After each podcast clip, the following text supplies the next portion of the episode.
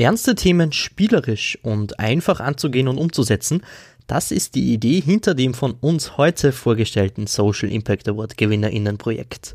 Wie ein Brettspiel zu sozialem Impact führen soll, das erfahrt ihr jetzt. Inside Impact. Der Podcast mit Wirkung. Hallo aus dem Homeoffice oder soll ich sagen Home Podcast Studio. Hier ist Martin und ihr hört Inside Impact, den Podcast mit Wirkung des Social Entrepreneurship Centers der Wirtschaftsuniversität Wien. Ja, genauso wie das Jahr neigt sich auch unser Social Impact Award Schwerpunkt schön langsam dem Ende zu, aber zwei Gewinnerinnenprojekte und ein paar Folgen haben wir für euch noch im Köcher. Und heute geht es gleich munter weiter mit dem Projekt Urbodrom. Urbodrom, das ist ein moderiertes Brettspiel, das Menschen gleichzeitig zum Spielen und Nachdenken einladen soll.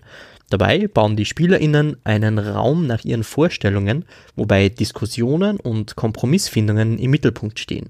Was das Ganze mit sozialem Impact zu tun hat, wie sie die Zeit beim Social Impact Award wahrgenommen haben und welche Ziele Urbodrom hat, das erzählen euch jetzt Charlotte Fleischmann und Laura Lohmann im Gespräch mit Lukas Weissinger. Viel Spaß!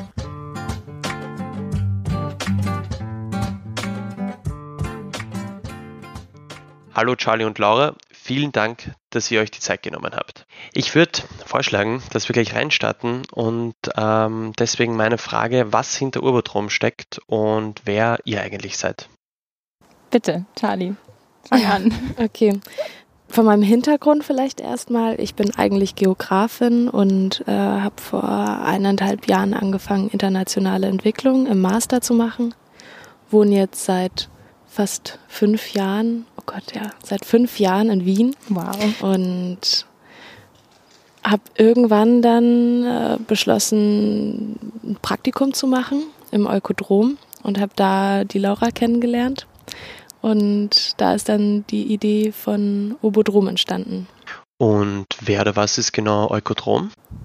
Ähm, Eukodrom, es hat, ein, hat einen recht fancy Namen, äh, das Vienna Institute for Sustainability und Urban Sustainability. Urban, uh, Urban Sustainability. Mhm.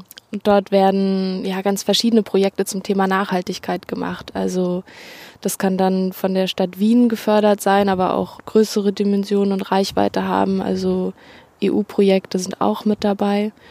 Und ja, da dreht sich auch viel um das Thema Stadt und wie lässt man Leute teilhaben. Und die Idee haben wir irgendwie aufgegriffen mit Obodrom. Laura, du bist ja schon länger bei Ökotrom gewesen. Wie bist du dazu gekommen? Also ich habe davor im Master Umweltethik studiert, daher dann auch das Interesse an Stadtentwicklung, Regionalentwicklung und ähm, ja generell Nachhaltigkeit auch. Genau, ich bin nach Wien gekommen, um zu arbeiten und bin dann auf Ökodrom gestoßen, weil mich das Thema eben auch interessiert hat, beziehungsweise die Projekte, die sie machen und habe dann da Charlie kennengelernt und ja, dann kam eben die Idee von Urbodrom zustande. Genau. Und so ist es zu meinem Interesse gekommen. Okay, also bei Eukotrom habt ihr euch kennengelernt, realisiert, dass ihr für ähnliches brennt und daraus ist dann Urbodrom entstanden. Wie war denn die Entstehungsgeschichte genau? Ja, das war, also ich weiß gar nicht, also Ökodrom hat irgendwie so diesen, diese, diese Plattform gegeben und Raum und Zeit, dass so ein Austausch eben über die Themen zustande kommt. Aber wir sind da auch irgendwie so ein bisschen reingepurzelt, habe ich das Gefühl. Also wir haben uns auf jeden Fall viel gegenseitig inspiriert, aber natürlich gab es in der Arbeit auch einige Personen, Heidi Dumreicher zum Beispiel, die da auch äh, ja viele, viele gute Impulse gesendet hat und die uns da den Weg geebnet hat und auch Motivation gegeben hat, weiterzumachen. Und dann kam es irgendwann zu diesem Social Impact Award, den ich recherchiert hatte. Und dann war die Einreichung eigentlich auch super, um mal diese ganzen Ideen auch irgendwie in eine Form zu bringen und um mal irgendwie das Ganze zu ordnen, was sich da irgendwie so aufgebaut hat in unseren Köpfen. Und nachdem das dann auch in schriftlicher Form in der Einreichung irgendwie mal so äh, fundamentiert war, war das Ganze auf jeden Fall schon mal greifbarer. Und dann letztendlich, als wir dann ausgewählt wurden und in diese ganze Inkubationszeit reingerutscht sind, da war dann auch die Energie da, einfach irgendwie das zu zweit weiterzumachen und nochmal diese Bestätigung auch so, okay, nicht nur wir sind begeistert von der Idee und haben Lust dazu weiterzumachen, sondern auch andere Leute sehen irgendwie, dass das Ganze einen, guten Effekt für die Gesellschaft, für soziale und ökologische Nachhaltigkeit haben kann. Ich denke, das hat sich auch durchgezogen, also von Anfang an, dass ähm, dass durch Bestätigung von außen immer wieder das weiter gepusht wurde. Also bis zum Schluss bis zum Gewinn letztendlich des Awards, das dann, was dann wieder so ein Moment war wie, wow, okay, Leute finden das wirklich interessant und dann ist nochmal, also ich habe schon das Gefühl, dass irgendwie Eukodrom, das SIA Award und immer wieder Bestätigung von außen uns selber auch motiviert hat und eben, dass wir den gemeinsamen Raum vor Ort hatten, in dem wir uns immer wieder gesehen haben, sowieso durch die Arbeit und dann ist dadurch auch das Spiel weiterentwickelt worden. Also mhm ja, ich glaube, das hat sich wie so ein roter Faden da durchgezogen. Es war so, ja, waren so externe Faktoren, die uns, die uns geholfen haben, die uns viel auf dem Weg weitergetrieben haben. Ja. Würdet ihr das nur auf externe Faktoren zurückführen oder gab es da schon auch intrinsische Motivatoren, die euch sagen haben lassen, wir wollen was machen, da braucht es was Obodrom, das setzen wir jetzt um? Natürlich auch. Also es klang jetzt vielleicht so, dass, dass wir nur mitgeschwommen sind. Nein, nein. Äh, natürlich auch interne, also innere, intrinsische Motivation. Einfach auch, weil es ein Spiel ist, weil es was anderes ist und weil ich denke, das war so das Haupt, zumindest bei mir, ich kann für mich sprechen in dem Fall jetzt, die Hauptmotivation, das wirklich weiterzumachen, weil es eben was Außergewöhnliches ist und was anderes. Und ich das Gefühl habe, dass man das so, diese Themen gut an den Mann und die Frau gebracht werden können und eben, ja, Wissen weitervermitteln können, Menschen zur Sprache kommen lassen können auf so einen spielerischen, auf einer spielerischen Ebene. Und das eigentlich, das finde ich super. Dass es eben so die Ernsthaftigkeit ein bisschen genommen wird, also ein ernsthaftes Thema einfach zugänglich gemacht wird. Ich denke, das war so ein Hauptmotivationspunkt.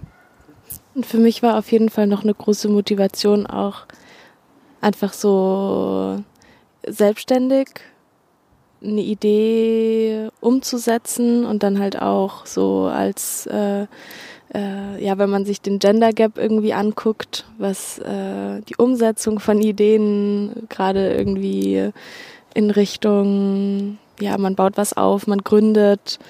Ja, wenn man sich das anschaut, da, das hat auf jeden Fall motiviert zu sagen, okay, wir sind zwei Frauen und wir machen jetzt auch einfach mal unser Ding. Und ähm, klar gibt's das eh immer mehr, aber trotzdem immer noch nicht genug, glaube ich. Wir haben jetzt schon viel über eure Entstehungsgeschichte und euren Background geredet. Danke dafür. Ubodrom selbst haben wir aber noch nicht so greifbar gemacht. Was steckt denn genau hinter der Idee? Wie wirkt ihr damit? Also es ist ein, wie gesagt, ein Brettspiel auf der einen Seite. Das heißt aber eigentlich nur, dass es nicht online gespielt wird oder ja auf irgendeine andere Form digital, sondern dass man tatsächlich ein Feld vor sich sieht es ist aber nicht das klassische Gesellschaftsspiel, das man zu Hause mit der Familie am Tisch spielt oder mit Freunden, sondern es ist live moderiert von uns. Das heißt, bis jetzt, die Form, die es bis jetzt gibt, kann man nur mit uns spielen. Darauf legen wir Wert, weil wir nicht wollen, dass was verloren geht von dem, was wir uns dabei gedacht haben. Also der ganze Inhalt, da steckt so viel drin in diesem Spiel und es wäre noch viel zu riskant, das Spielern zu überlassen mit einer Anleitung. Und deswegen. Ähm naja, riskant, glaube ich, ist das falsche Wort dafür. Es ist ja auch irgendwie eine Methodik, um Wissen über Menschen, über Meinungen zu generieren. Das heißt, wenn man sich anguckt, wer davon profitiert und wer was davon hat, dann ist es nicht nur die SpielerInnen in der Spielrunde, die irgendwie eine, eine spaßige Zeit zusammen haben, sondern äh, Ziel ist es auch zu gucken, was passiert, was für Meinungen haben Menschen, wenn man gemeinsam eine Stadt aufbaut. Also das ist das, was auf dem Spielbrett passiert.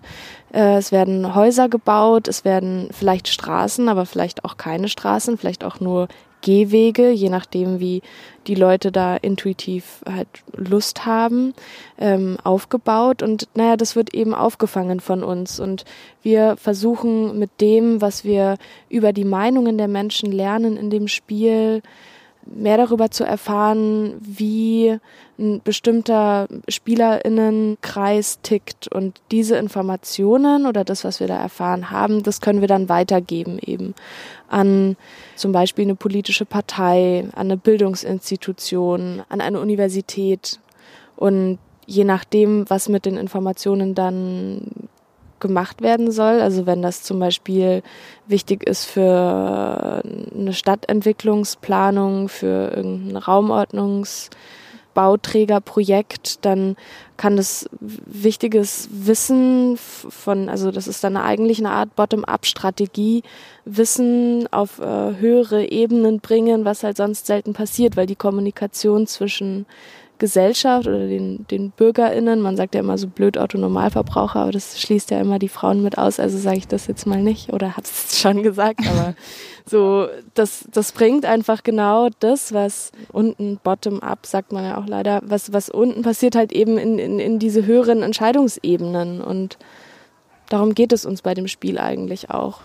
Meinungen aufzufangen und zu kommunizieren, aber nicht auf so eine akademische Blabla-Art und Weise, wie so mit qualitativer Forschung und wir laufen jetzt hier mit Fragebögen rum und nehmen die Meinungen von Leuten auf, sondern wir setzen uns auf die Straße und spielen im öffentlichen Raum mit Leuten, die Lust haben, ein Spiel. Und das nimmt dem Ganzen auch erstmal diese, diesen, diesen, diesen, diesen Zwang und diese, diese, diese Schwere, sondern ja, Leute haben Lust, dann auch teilzuhaben an, an dem politischen und gesellschaftlichen Leben. Und das kann halt einen Effekt haben. Da glauben wir beide fest dran. Genau, und je nachdem, was eben Stadtplaner, Politiker, die, die uns buchen, die Kunden letztendlich, was die möchten, was die erreichen wollen mit dem Spiel, also welche Informationen sie raushaben wollen aus dem Spiel, können wir das Spiel anpassen. Also dann haben wir ein Vorgespräch mit denjenigen, die uns buchen und die eben wissen wollen, was der Otto Normalverbraucher und, und die, die, Kronverbraucherin, Anna, Anna Normalverbraucherin, was die wollen, kann man dann eben den Raum, um den es geht, anpassen oder die Rollen. Es ist ein Rollenspiel übrigens, das haben wir noch nicht gesagt. Äh, die Rollen, die eben verteilt werden während dem Spiel, können auch angepasst werden. Genau, und somit kann man dann damit arbeiten, ja, man gibt einen Raum vor, zum Beispiel sagen wir hier Prater und Umgebung, Donaukanal an der Seite, also quasi die geografischen Gegebenheiten oder eventuell sogar auch feste Punkte, einen Brunnen, einen Spielplatz oder was auch immer die Person uns eben vorgibt. Oder man kann es eben komplett frei den Spielern überlassen und den Spielerinnen, was für einen Raum jetzt auf dem Spielfeld zu sehen ist oder welchen Raum man sich vorstellt und welcher Raum dort dann verändert wird. Und während des Spiels wird protokolliert, eine von uns protokolliert den Ablauf und im Anschluss analysieren wir das Gesagte. Das ist letztendlich eine, eine quantitative Analyse, die dann qualitativ.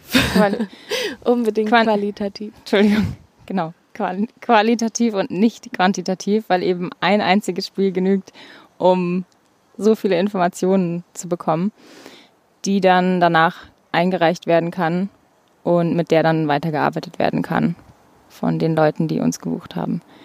Genau. Und ein wichtiger Punkt, den ich jetzt unbedingt noch reinbringen muss, ist halt die, die Inklusivität, auf die wir immer versucht haben, wieder Wert zu legen. Also wir wollen das Spiel vor allem mit Leuten spielen, die halt eben nicht in ihrem alltäglichen Leben Ressourcen, Zeit, Kapazität haben, an der Politik teilzuhaben, sondern das soll sich vor allem an Leute richten, die einfach ja, diesen Zugang nicht haben. Das heißt, wir versuchen im öffentlichen Raum zu arbeiten, so dass jeder halt Zugang dazu hat. Also das wäre natürlich das Nonplusultra. Das kommt dann natürlich immer drauf an, was die Rahmenbedingungen sind. Aber zum Beispiel eine Kinderbetreuung mit anzubieten oder mit ÜbersetzerInnen zu arbeiten, was wir auch schon mal gemacht haben, was super funktioniert hat. So dass wirklich jeder und jede die Möglichkeit hat, äh, teilzunehmen. Ja, und nicht, dass die Spielerinnen dann abgeschreckt sind von zu komplizierten Regeln oder zu, zu kompliziertem Vorwissen. Also nicht nur Nerds können sich da hinsetzen und dann spielen, sondern eben wirklich jeder Mensch. Und alle Barrieren, die eventuell vorkommen könnten, versuchen wir zu beheben und versuchen es eben jedem möglich zu machen, ähm, diese Inklusion möglich zu machen und jeden teilhaben zu lassen an der Entwicklung der Stadt, des Viertels, mhm. des, des Dorfs, was auch immer. Okay, sehr interessant. Wenn ich das äh, nochmal versuche in eigenen Worten zusammenzufassen, dann versucht ihr quasi in spielerischer Art einen Bogen zwischen der Gesellschaft und politischen Akteuren zu spannen, um das gesellschaftliche Wissen zu übermitteln. Findet das nur in Form eines Auftrags statt, also wenn eine politische Partei an euch herantritt und mehr über ein bestimmtes Thema wissen will? Oder geht ihr auch direkt ins Feld und fragt zum Beispiel, wie geht es den Menschen im siebten Bezirk mit der Begrünung der Stadt? Also initiiert ihr das auch selbst oder ist das auf Auftragsbasis? In der Zeit von der Spielentwicklung haben wir viele Testspielrunden gehabt, wo wir auch wirklich einfach so Interesse halber und auch um, ja, um, wir hatten auch immer viel Spaß bei unseren Spielen, um mehr über das Spiel, über uns im Spiel. Wir moderieren das ja auch. Das war auch ein riesiger Lernprozess, der da irgendwie dahinter steckt. Aber auch über die Leute und die Meinungen der Leute zum Raum, aber auch zu unserem Spiel zu erfahren. Und da wir da jetzt schon unglaublich viel Erfahrungen gesammelt haben, sind wir jetzt schon auf jeden Fall eher darauf fokussiert, auch Aufträge zu bekommen und äh, werden das auftragsbasiert deswegen auch weiterführen. Aber wir machen natürlich auch auf uns aufmerksam. Also wir werden auch aktiv, dass es die Möglichkeit gibt, durch uns da mehr Informationen rauszubekommen. Also wir warten jetzt nicht darauf, dass jemand uns findet, sondern natürlich sprechen wir eben auch die Leute an. In der Anfangsphase hatten wir auch einige Testspielrunden. Das war auch interessant äh, mit verschiedenen Gruppen. Wir haben versucht, die auch so divers wie möglich zu halten. Das war für uns natürlich spannend für den Spielverlauf, für den Ablauf, aber auch wie unterschiedlich das Spiel ankam, wie unterschiedlich wir uns gefühlt haben, wie unterschiedlich die Ergebnisse waren, wie die Dynamik im Spiel war. Und das hat uns eigentlich auch, also mich zumindest, so motiviert weiterzumachen, weil es so spannend ist, wie einzelne Leute darauf reagieren und damit umgehen mit diesem mhm. Spiel letztendlich, weil es schon. Voll. Ja. Wir haben manchmal Traumstädte aufgebaut, Utopien, so man hatte das Gefühl, die Leute flüchten sich irgendwie aus so einer, ja, fast schon tristen Realität in so ein Spiel, wo man halt die Stadt der Träume irgendwie aufbauen kann. Ja. Manchmal wurde irgendwie so fast schon karikativ so politische Dinge dargestellt. Also man nimmt ja dann die verschiedenen Rollen ein und dann gab es wirklich so den totalen Ego-Politiker, der da saß und die ganze Zeit nur auf Geld und der versucht hat, seine Korruption voranzutreiben. Und also das war sowas kam auch dabei raus. Und so, da sind, äh, ja, es ist immer viel passiert. Es war immer eine riesige Dynamik dabei, aber es hatte immer auf jeden Fall einen Effekt und hat Steine ins Rollen gebracht, auf jeden Fall. Ja. Und das ist eben auch noch sehr wichtig bei diesem Rollenspiel. Da wollen wir darauf hinaus, dass eben, dass Ideen ausgetauscht werden unter den, unter den Spielerinnen. Die Leute sich untereinander auch besser kennenlernen, wissen, was will die andere Person eigentlich mhm. oder Interessen entdecken, vielleicht auch ähnliche Interessen, vielleicht was ganz unterschiedliches, eben dieser Perspektivwechsel, der da. Raus aus der Bubble einfach so. Genau, der da Raus aus seiner eigenen Bubble, weil wie, wie, wie oft bewegen wir uns nicht nur irgendwie im öffentlichen Raum, auch im Internet immer auf denselben Faden, treffen häufig dieselben Leute, tauschen Meinungen aus, aber ja, diese Reibungspunkte soll das Spiel auf jeden Fall auch erzeugen, dass man nicht immer über dieselben Themen redet, dass man nicht immer mit denselben Leuten darüber redet. Ja, man ist nicht immer der Student oder die Studentin, die, ähm, weiß ich nicht, arbeitssuchend ist und sehr auf nachhaltig regionale Ernährung achtet, sage ich jetzt einfach mal so pauschal, sondern man ist dann irgendwie auch mal vielleicht ein Augustin-Verkäufer oder eine Augustin-Verkäuferin, die andere Prioritäten im Leben hat. Und andere oder, Möglichkeiten vor allem. Also ja. es geht auch darum zu sehen, wie unterschiedlich und ungleich die Möglichkeiten in unserer Gesellschaft verteilt sind. Ja. Also ich meine, wie privilegiert, ja, ich kann mich als Beispiel nehmen, wie privilegiert ich als Studierende in Wien bin, wie viele Möglichkeiten sich mir hier bieten. Jetzt auch wieder während der Corona-Krise hat man das so gemerkt, im Gegensatz zu einem alleinerziehenden Vater das ist, das ist das, was das Spiel auch vor Augen ruft. Diese Ungleichheit und dieses, bevor du dich über Dinge beschwerst, versetz dich vielleicht in die Lage von anderen Leuten herein. So wie akut sind deine Belangen und wie, ja, wie essentiell ist es, die Gesellschaft zusammenwachsen zu lassen. Eine Plattform, wo ein Austausch entsteht, wo man aus seiner Bubble rauskommt, so das ist das, was es auf jeden Fall mehr braucht. Manchmal ist auch einfach der Geschlechterwechsel so ja, der so banal ja. ist, bringt schon so viel. Auf Einfach mal Fall. einen alleinerziehenden Vater statt eine alleinerziehende Mutter sich vorzustellen oder mhm. ja. Voll, da wird man auch immer wieder eben, man wird darauf hingewiesen, wie, wie, wie, wie, wie klischeebehaftet man denkt und all das, also es soll Strukturen aufbrechen auch irgendwie. Und da ist halt eben die Moderation auch wichtig. Wenn man zum Beispiel das Spiel des Lebens spielt, zu Hause am Tisch, dann spielt man das durch und am Ende ist so, okay, ja, ich habe gewonnen oder ich habe verloren. Aber eigentlich könnte man da auch so viel noch rein interpretieren, aber man, man tut es nicht, weil es eben einfach, das Spiel ist dann fertig. Es hat auch lange gedauert wahrscheinlich. Unser Spiel dauert auch relativ lange. Wir haben es mal auf eine Stunde begrenzt. Es könnte keine Ahnung, wahrscheinlich unendlich lange gehen. Wochenlang. ja, unendlich lange Diskussion. Und am Ende geht man einfach raus mit dem Gedanken, ich habe gewonnen oder verloren oder ich hatte in meinem Spiel einen Jet oder nicht oder mhm. eine Lebensversicherung. Und das ist uns eben dann wichtig, dass man dann, dass man nicht einfach nur dieses Spiel spielt und dann ist es fertig.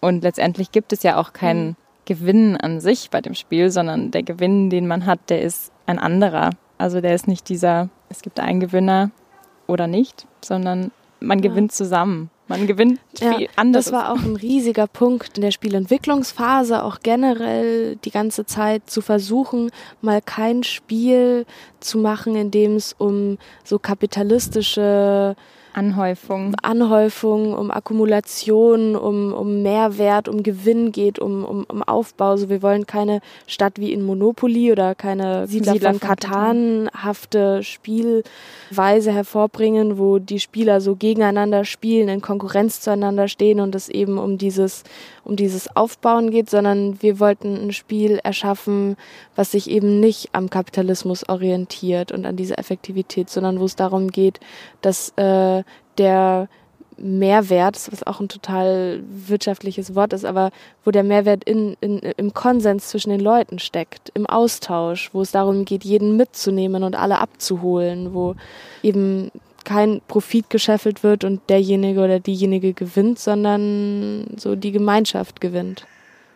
Und daraus entstehen dann eben potenzielle Lösungen vielleicht sogar, mit denen dann wiederum die Stadt mhm. arbeiten kann und hoffentlich auch umsetzt. Ja. Das ist unser Social Impact bei der Sache. Vielen Dank für den intensiven Einblick in eure bisherigen Erfahrungen, die ihr schon während der Entstehungsphase gemacht habt. Ich möchte noch kurz vertiefend auf zwei Aspekte eingehen. Einerseits die Rollen an sich sowie den Rollentausch und andererseits die Funktion des Spielbrettes. Wenn ich richtig informiert bin, besteht das ja am Anfang aus einer Vielzahl aneinandergereihten Sechsecke und im Laufe dieses Spieles verändert und wächst dieses Spielfeld aber.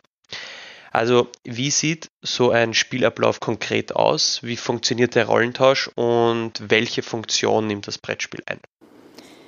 Auch da gibt es verschiedene Abläufe. Also da können wir das Spiel auch anpassen an die Situation, ob die Rollen frei gewählt werden oder ob wir die Rollen vorgeben, beziehungsweise es gibt ungefähr vier bis fünf Mitspieler plus uns beide ob es dann vier bis fünf Rollen gibt, die dann untereinander ausgesucht werden können oder ob ähm, es komplett freie Rollen auch gibt. So fängt das Spiel eigentlich an mit der Rollenvergabe. Dann haben wir uns auch überlegt, dass die Mitspielerinnen ein Kostüm. ein Kostüm tragen, damit man sich ein bisschen mehr noch in der Rolle fühlt. Einfach damit man wegkommt von seinem eigenen. Das ist ja auch das Ziel. Dann stellen sich die Personen vor in ihrer Rolle. Das ist so die Anfangsrunde, auch dass man sich ein bisschen mehr noch in der Rolle fühlt und die anderen sich auch noch mehr vorstellen können, wie die Person eben ist.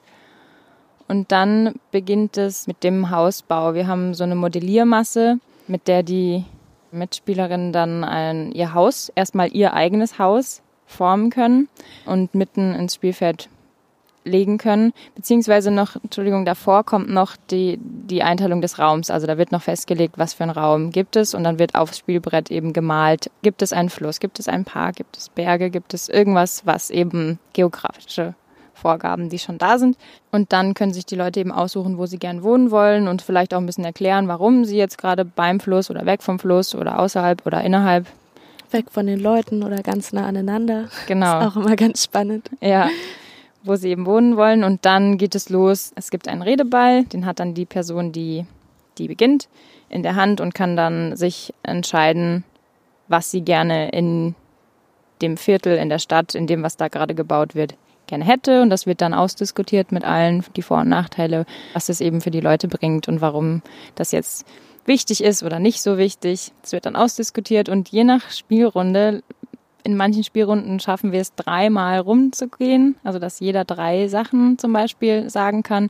In manchen Spielrunden schaffen wir gerade so in einer Stunde eine Runde, also je nachdem, wie intensiv da diskutiert wird und wie unterschiedlich die Rollen sind und wie streng wir letztendlich als Moderatoren auch sind. Genau. So ist der grobe Ablauf des Spiels. Was vielleicht noch wichtig ist mit den, mit den Hexagonen. Mhm. Also wenn eine Person an der Reihe ist, dann bekommt sie dieses Hexagon und das ist dann wie so eine Art Funktion in der Stadt, die gesetzt werden kann. Also wenn die Person sagt, oh, für mich als Gassigeherin ist es wichtig, dass ich einen Park habe und da würde ich am liebsten gern mit dem Fahrrad hinfahren. So, dann, dann wird dieser Park irgendwie ausdiskutiert. Dann ist die Frage, wollen die anderen Leute einen Park mit einem Spielplatz? Äh, soll da ein Parkplatz stehen, weil da auch Leute von weiter weg mit dem Auto hinkommen wollen vielleicht? Inwieweit ist der Park, äh, wird der, wird der, wird der, wird der betreut? Gibt es eine Kinderbetreuung? Sind dort vielleicht, also wie, wie können Kooperationen zwischen den Leuten entstehen und, und wie sieht dieser Park letztendlich aus? Und das wird dann eben aufnotiert auf einem kleinen Sticker, der klebt auf dem Hexagon und der Hex, das Hexagon liegt dann auf dem Spielbrett letztendlich. Und das formt dann so Stück für Stück immer weiter die Stadt der Hintergedanke dabei ist eben, dass dieser Park dann ein Teil des Spielfelds ist und der Stadt und der ist eben ein Raum, ein Stück Raum. Und deswegen ist es so eine Fläche, die wir festgelegt haben, die dann in Anspruch genommen wird von einer Idee, von einer Person. Und damit soll eben jeder zufrieden sein, weil dadurch auch ein Stück von seinem eigenen Raum belegt wird letztendlich. Also das ist der Hintergrund von diesen Hexagonen auch. Okay. Am Ende steht dann also das finale Spielbrett, die wünschenswerte Zukunftsvision vor allem, mit dem die Mitspielerinnen nochmal auf das gemeinsame Ergebnis blicken können. Steckt da auch der bewusste Gedanke der Visualisierung dahinter? Ja, genau. Das ja. ist mein Lieblingsmoment, wenn dann alles gelegt wird und jeder war gerade noch in einer hitzigen Diskussion und dann ist es so, okay, wir sind jetzt hier kurz vor Ende des Spiels, wir haben jetzt schon eine Stunde hitzige Diskussion hinter uns und jetzt stehen wir alle auf, gehen mal aus unserer Rolle raus, legen die Kostüme ab und schauen mal von oben auf das runter, was wir da eigentlich geschaffen haben. Und das ist total spannend, weil dann geht man halt wieder so in seine eigene Identität rein und guckt sich das an und dann fallen einem plötzlich Dinge auf, man merkt, oh Gott, wir haben ja gar kein Krankenhaus gebaut. wir haben ja, wir haben ja das und das gemacht, aber wie toll, dass da jetzt sowas entstanden ist. Also das sind dann so diese Momente, wo dann irgendwie so Aha-Effekte oder auch dieser Erkenntnisgewinn eigentlich ganz klar wird von jedem Einzelnen. Das ist auch der Moment, wo wir dann für unsere Analyse viel mitnehmen können. Ja. Und dann wird nochmal geredet, so wie, wie, wie, wie fühlen sich denn jetzt gerade alle mit dem, was da passiert ist auf dem Spielbrett? Wie haben sich alle auch während den Diskussionen gefühlt? Gab es jemand, der irgendwie, ja, sich vielleicht so ein bisschen, bisschen abseits gefühlt hat? Hat das vielleicht was mit der Rolle zu tun? So, also wir genau, versuchen dann da auch nochmal. Wie viele Schwierigkeiten hatte man in seiner Rolle aufzublühen oder nicht. Also ja, wie schwer genau, war es, in die genau, Rolle zu kommen genau. oder nicht. Wo ist es? Und, und da, da ist dann auch immer wieder der, der Weg zurück. Was sind strukturelle Benachteiligungen in unserer Gesellschaft? So? Wie, wie können wir damit umgehen und wie können wir als Gemeinschaft das auffangen, was äh, die Strukturen heutzutage einfach nicht auffangen können? Und da ist einfach Zusammenhalt, Verständnis füreinander so wichtig. Und das wird im Spiel sehr klar, glaube ich, wenn dann am Ende alle nochmal eben sehen, was da produziert worden ist und genau. Und Lebensraum wird immer wichtig sein, so das ist auch ein Punkt. Genau. Lebensraum beeinflusst unser alltägliches Leben, unser, unsere Zufriedenheit und wir nehmen das aber gar nicht mehr so bewusst wahr oder stellen das, glaube ich, sehr wenig in Frage, was eigentlich äh, für uns ein schöner Lebensraum wäre und auch so Mitgestaltung das ist für uns einfach gar keine so große Frage wäre, weil vieles passiert in unserer Gesellschaft und so, dass das ist, glaube ich, auch so. Das Spiel gibt dann auch so den Impuls. Also das wäre natürlich das Schönste, wenn die Leute aus dem Spiel rausgehen und den Impuls haben, ich will mehr mitgestalten, ich will aktiv teilhaben, aktiv ja. sein, genau. genau.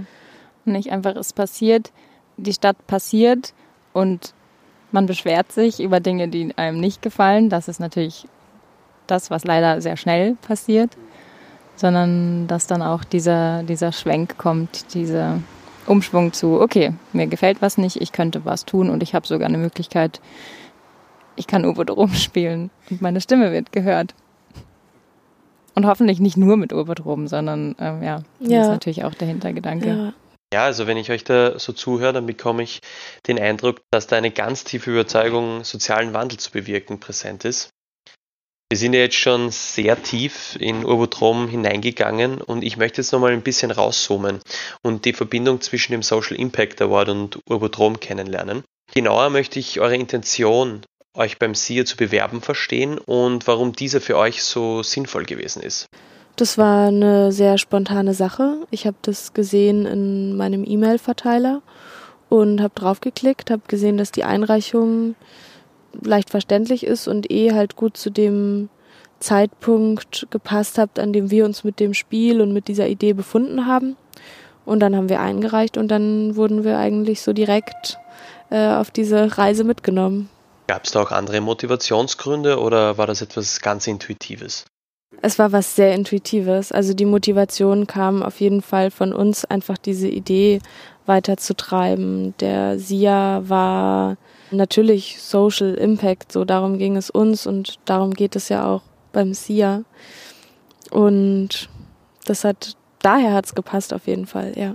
Nach der Einreichung hat ja dann auch bald das Finalist Announcement stattgefunden, das auch zum ersten Mal digital war. Wie war denn diese Erfahrung und vor allem der Moment, als ihr erfahren habt, dass ihr SIA-Finalistinnen 2020 seid? Es war schon schön, auf jeden Fall. Ja, es war aufregend. Und dann wurde es konkreter. Also das war der erste Moment, an dem es eigentlich konkret wurde. Die, die ganzen Ideen, die davor im Kopf rumgeschwirrt sind. Und wir haben dadurch quasi ein bisschen Druck gekriegt, das jetzt in Form zu bringen. Wenn wir da jetzt mitmachen, wenn wir jetzt da dabei sind, dann los. Ja, es war schön, auf jeden Fall von dem SIA die Möglichkeit zu bekommen, diese Idee weiter auszubauen und mit dem SIA einfach Ressourcen zur Verfügung gestellt zu bekommen, äh, Mentoring zur Verfügung zu bekommen. Ja, einfach diese Unterstützung, die uns extrem geholfen hat in den letzten drei Monaten, auf jeden Fall. Der SIA hat uns insofern ziemlich viel unterstützt in den Bereichen, zu denen wir noch keinen Zugang hatten, in unserem Studiengang ja. zum Beispiel. Weil Charlie hat Geografie studiert im Bachelor, ich habe Umweltethik studiert und davor Ethnologie. Wir haben keinen Business-Hintergrund, wir wissen nicht, wie man eine Firma gründet, einen Verein gründet, ein Startup gründet. Und dafür war sie ja sehr nützlich, vor allem unsere Mentorin eben, wie man das alles strukturiert, wie man ein Business Model Canvas erstellt. Diese Dinge waren eben sehr hilfreich für uns. Wie du ja vielleicht schon gemerkt hast, unsere Überzeugung ist wirklich von innen, weil wir eben, weil das unsere Interessen sind, weil das unser Hintergrund ist. Und man braucht eben aber diesen Business Background, um es groß werden zu lassen oder eben zu einem Ding werden zu lassen. Das war eben die Möglichkeit, die wir dann von SIA gekriegt haben und die uns ziemlich ähm, geholfen hat, dass wir da mal einen Einblick gekriegt haben in diese Welt, die uns eigentlich bis dahin fremd war. Ja, man kann es auch kritisch betrachten. Es ist halt immer so, wir versuchen halt, äh, was zu machen, was einen Social Impact kreiert. Inwieweit kann man da diese ganze wirtschaftliche Perspektive überhaupt mit einfließen lassen? Und da standen wir schon auch immer vor der Frage so. Ich meine, das hat jetzt auch weniger mit dem SIA generell zu tun, aber wir wollen keinen Profit daraus ziehen. Brauchen wir ein Business Model Canvas zum Beispiel? So. Also ganz konkret einfach so, wir wollen kein, wir sind, wenn dann mit einem, mit einer Non-Profit-Orientierung unterwegs, versuchen halt irgendwie so unseren Zeitaufwand irgendwie äh, wertzuschätzen, was im Kapitalismus halt über Geld funktioniert und unsere Lebenserhaltungskosten halt auch irgendwie zu tragen, die trotzdem war das auf jeden Fall immer irgendwie im Raum. Inwieweit kann man da überhaupt mit einer wirtschaftlichen Perspektive oder mit einem wirtschaftlichen Fokus rangehen? Also ihr habt die Business-Komponente auch immer kritisch betrachtet. Genau. Konntet da aber auch nützliche Tools entnehmen, welche unabhängig vom Business-Ursprung sinnvoll für euch gewesen sind. Ja, ja. genau Struktur. so war es eigentlich. Genau. Weil voll, es gibt also ganz viel so Management and Dissemination. Das war ja auch was so, da, da haben wir einfach nicht viel Ahnung darüber gehabt. Und da ist einfach dieser ganze Wirtschaftssektor unglaublich gut darin, ganz klar und rational an Dinge ranzugehen, Methodiken, die, die einen orientieren lassen und so. Zum Beispiel der Anfang mit dem Problem-Solution-Fit. Ja, wird eben, voll. was ist das Problem, was wollen wir machen, was sind unsere Lösungen. Natürlich hilft uns das bei der Strukturierung von, von unserem Vorhaben. Also ja. allemal. Ja. Gerade weil wir aus diesem ganzen ja, sozialen Bereich kommen, haben da eine kritische Einstellung gegenüber diesem ganzen wirtschaftlichen. Und es war auch gut, diese Vorurteile konnte ich dann zum Teil ablegen, zum Teil haben sie sich auf jeden Fall auch verhärtet. Aber einfach diese Erfahrung gemacht zu haben, da mal die Möglichkeit zu haben, in, in eine andere Sphäre einzutauchen. Von unserer gucken, Bubble okay, wie wird das in genau, andere aus unserer Bubble. Eigentlich ist es genau das so. Wir sind, mir, mir sind meine Vorurteile auch bewusst geworden, als ich dort war. Vielen Dank für euren Einblick in die Sie-Inkubation. Ich finde diese kritische Perspektive ganz wichtig, weil sie zeigt, dass man trotz einer wirtschaftskritischen Einstellung hilfreiche Elemente entnehmen kann. Abseits des wie sieht die Zukunft von Urbotrom von euch aus? Ihr habt es ja schon erwähnt, dass ihr an Organisationen herantreten wollt und Urbotrom bekannter machen wollt. Habt ihr dafür vage Pläne oder auch konkrete Punkte für die kommenden sechs bis zwölf Monate? Also es geht in viele Richtungen. Wir sind halt jetzt momentan an dem Punkt, wo wir uns mit Gründung auseinandersetzen. Da passiert jetzt ganz viel in die Richtung. Und auf jeden Fall in die Weiterentwicklung. Wir brauchen eine Website, wir brauchen ein Konto. Wir müssen uns eben über die Rechtsform klar werden, was wir werden wollen. Mhm. Und wir wollen das Spiel weiterentwickeln an sich. Wir wollen bekannter werden. Also es geht alles in Richtung weitergehen und entwickeln. Aber natürlich, wie Charlie schon gesagt hat, wir haben da viel Energie und Zeit rein investiert. Es ist auch eine nette Form der, der Belohnung, weiß nicht, zumindest ein kleiner Teil. Also, aber darüber haben wir noch nicht zu intensiv geredet, was damit jetzt passiert. Ja, Du hast jetzt schon erwähnt, dass Covid soziale Initiativen und zivilgesellschaftliches Engagement erschwert hat. Wenn trotz all dieser Schwierigkeiten sich jemand denkt, Ubertrom ist eine super Idee, die möchte ich unbedingt unterstützen, wie können euch diese Personen weiterhelfen? Naja, das Weitertragen. Also auch wenn jetzt äh, euch Hörerinnen und Hörern jemand eingefallen ist, der Interesse hat, äh, so eine Spielrunde mal zu machen oder auch selber teilzunehmen, dann könnt ihr uns auf Instagram finden. Und ähm, wir heißen Obodrom. Und es ist auch möglich, während Corona Urbodrom zu spielen. Also wir sind eine kleine Spielrunde, vier bis fünf Leute. Und man kann sich auseinandersetzen, man kann Masken tragen und es ist möglich auch jetzt initiativ zu werden und weiterhin Stimmen hören zu lassen. Ja, danke Charlie, danke Laura für diesen Einblick in Urbodrom. Ich fand es super spannend zu hören, was eure Geschichte, aber vor allem eure Mission ist. Und ich möchte in alter Tradition euch die letzten Worte an unsere Hörerinnen überlassen wenn ihr Bock habt und wenn ihr eine Idee habt, dann macht's einfach so. Lasst euch nichts einreden von irgendjemanden, wenn ihr dran glaubt, dann so, ja, weiß ich nicht, sammelt diese Energie, sucht nach Leuten, die dieselbe Energie haben, weil die gibt es ganz sicher. Jede Art von Aktivismus ist so wichtig. Gerade jetzt, wo ja, sich, sich alle so ein bisschen zurücklehnen, weil auch einfach irgendwie weniger Möglichkeiten geboten sind so gerade jetzt müssen wir eigentlich aufstehen und rausgehen und in den öffentlichen Raum gehen und ja, kreativ werden und gucken, was es dann eigentlich sonst noch für Möglichkeiten gibt. Vielleicht nicht die äh, alten Wege oder, oder zu trauern über die alten Wege, die sich jetzt halt vielleicht gerade verschließen, eben aufgrund von Corona, sondern zu versuchen, jetzt neue Wege zu gehen. Nehmt euch Charlies Worte zu Herzen und bleibt gesund. Ja. Und bleibt euch eurer Verantwortung trotzdem bewusst, die ihr jetzt habt. das stimmt. Corona geht alle raus in den öffentlichen genau. Raum. das sind natürlich auch jetzt voll. Bleibt gesund, nehmt euch Lauras Worte zu Herzen. hm. Vielen Dank euch nochmal für dieses Interview.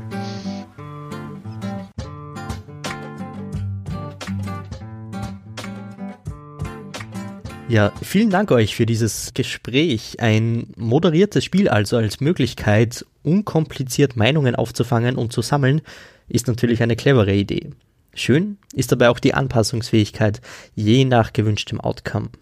Und die beiden haben ebenfalls erwähnt, dass Urbodrom gezielt den Anspruch stellt, Reibungspunkte zu erzeugen und Menschen zumindest temporär aus ihren Bubbles rauszubringen.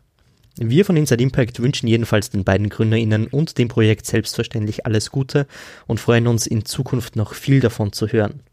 Und ja, so schnell geht's und damit widmen wir uns in der nächsten Folge auch schon wieder dem letzten SIA-GewinnerInnen-Projekt, nämlich Reparo. Der Name ist Programm, hier dreht sich alles um Reparieren statt Wegwerfen. Wie das gelingen soll, das gibt es in der nächsten Folge Inside Impact zu hören. Bis es soweit ist, wie immer, schreibt uns doch gerne eure Meinungen, Erfahrungen via insideimpact.wu.ac.at oder insideimpact mit Unterstrich am Schluss auf Instagram.